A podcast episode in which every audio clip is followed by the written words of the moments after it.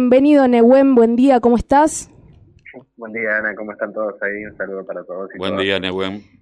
Bien, aquí está Tafa también y Maite desde la UNSB Radio, la mañana informativa en realidad, y este segmento de Silo, donde Nehuen estamos difundiendo este segundo encuentro plurinacional que tiene lugar el 21, 22 y 23, ¿verdad?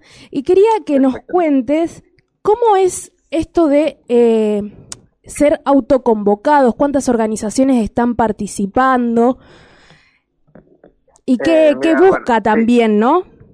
¿Cómo no te escuché la última parte? ¿Y qué buscan también con esto que llamamos segundo encuentro plurinacional? Sí, mira, el encuentro te cuento básicamente y a la audiencia también cómo, cómo surgió.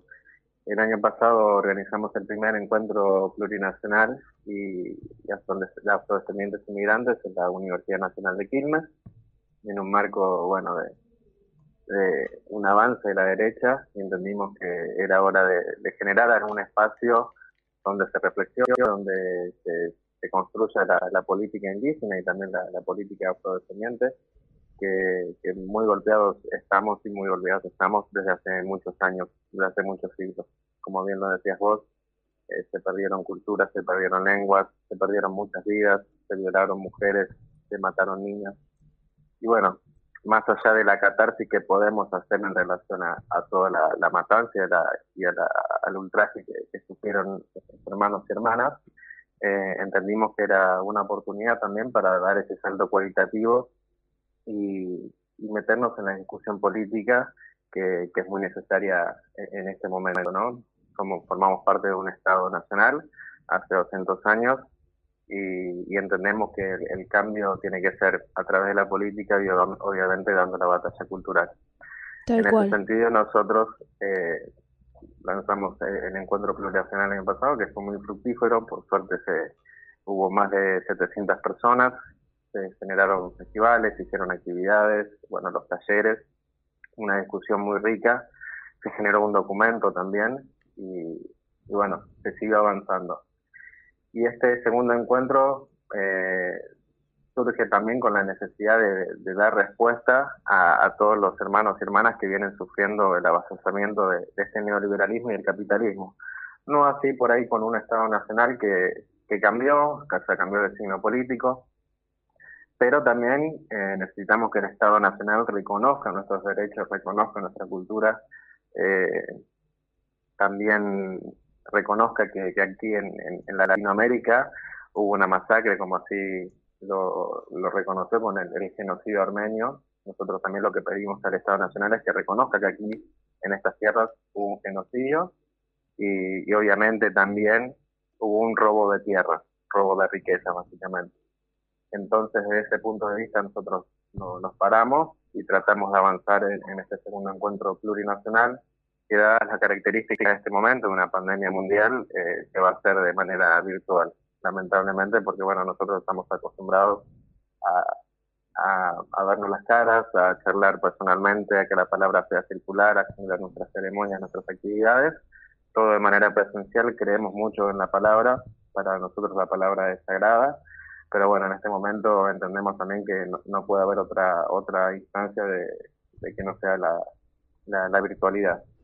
Tal cual, y es para, de alguna manera, yo recién trataba de dar las dos visiones, ¿viste? Justamente todo lo que nombraste vos de reparatorio, todas las demandas que tenemos para con toda la sociedad y que le pese a cada uno desde los lugares que ocupa, ¿no? Y desde las posibilidades que tiene para justamente eh, abrir a las otras historias la, posibilidad de, estar, de existir, ¿no?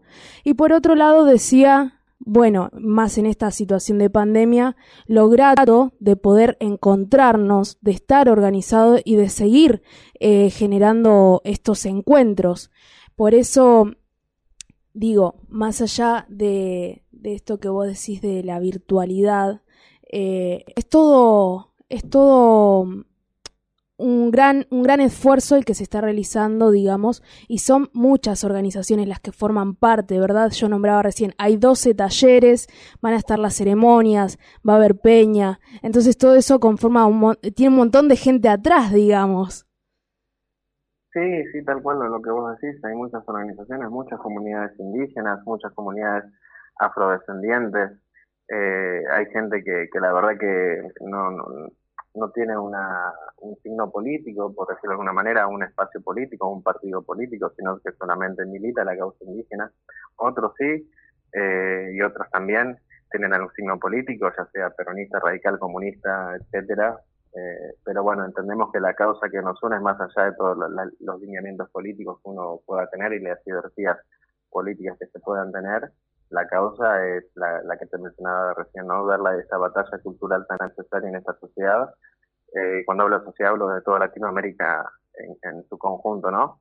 y el ejemplo lo tenemos en, Bolivia, que por suerte después del golpe de Estado que sufrió el, gobierno de Evo Morales el año pasado se pudo volver al gobierno, no hacia el poder, pero por lo menos sí al gobierno y, seguir avanzando. No creo que ese es nuestro ejemplo.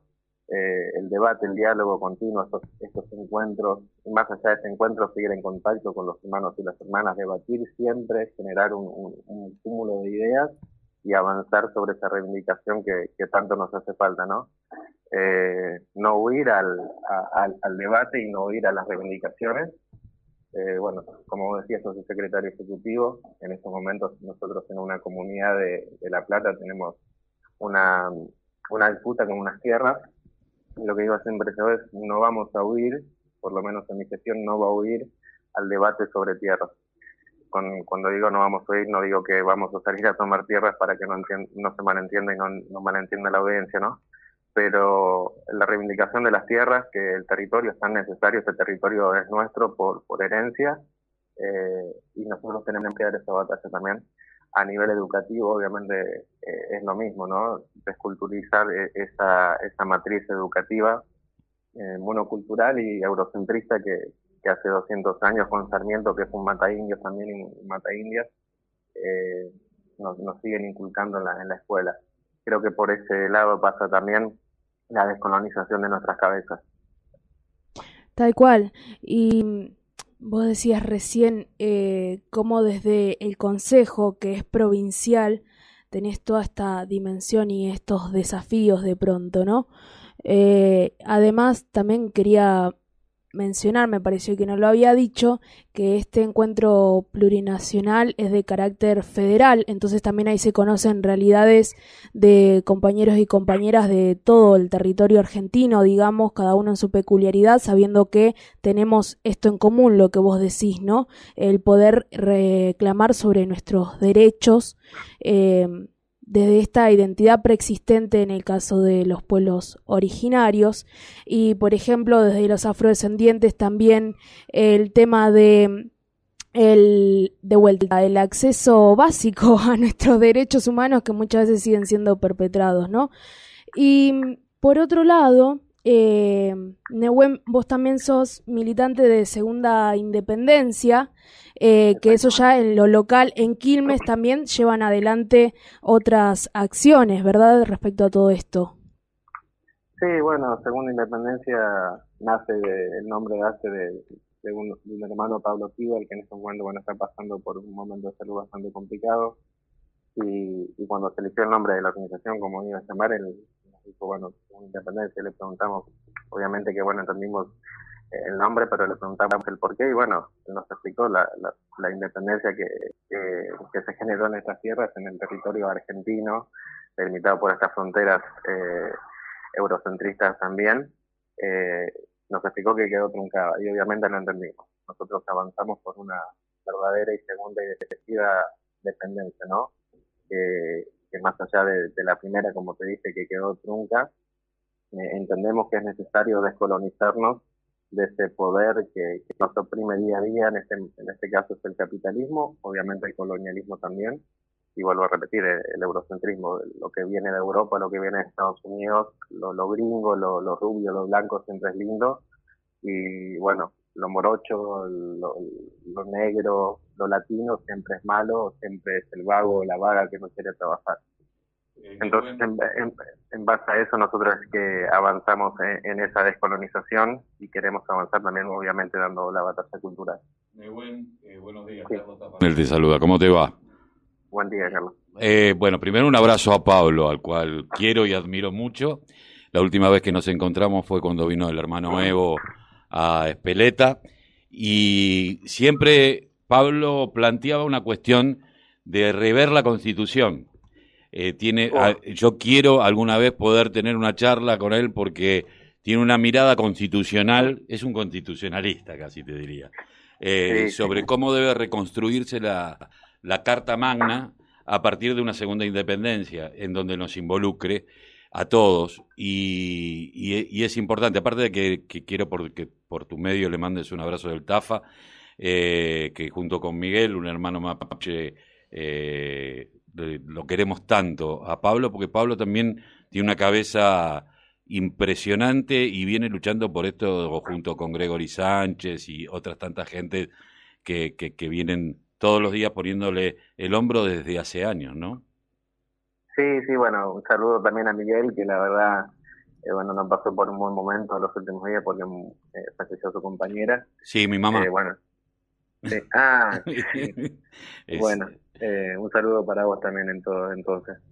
Eh, bueno, tanto Miguel como Pablo, como Gregory, como tantos otros militantes de la causa indígena eh, y la causa latinoamericanista del distrito, eh, la verdad que, sí, lo que vos decís tenés mucha razón, tienen una, cabeza impresionante, la verdad que son sabios, particularmente a nosotros lo que nos pasa cuando Pablo hablaba, cuando habla, cuando daba estos discursos en algún acto que, que realizábamos nosotros, era seguir hablando, no pares nunca, porque la verdad era, era impresionante escucharlo, eh, una sabiduría tremenda. Y en relación a la que vos decías de modificar la constitución, bueno, esa es otra batalla que tenemos que dar, ¿no?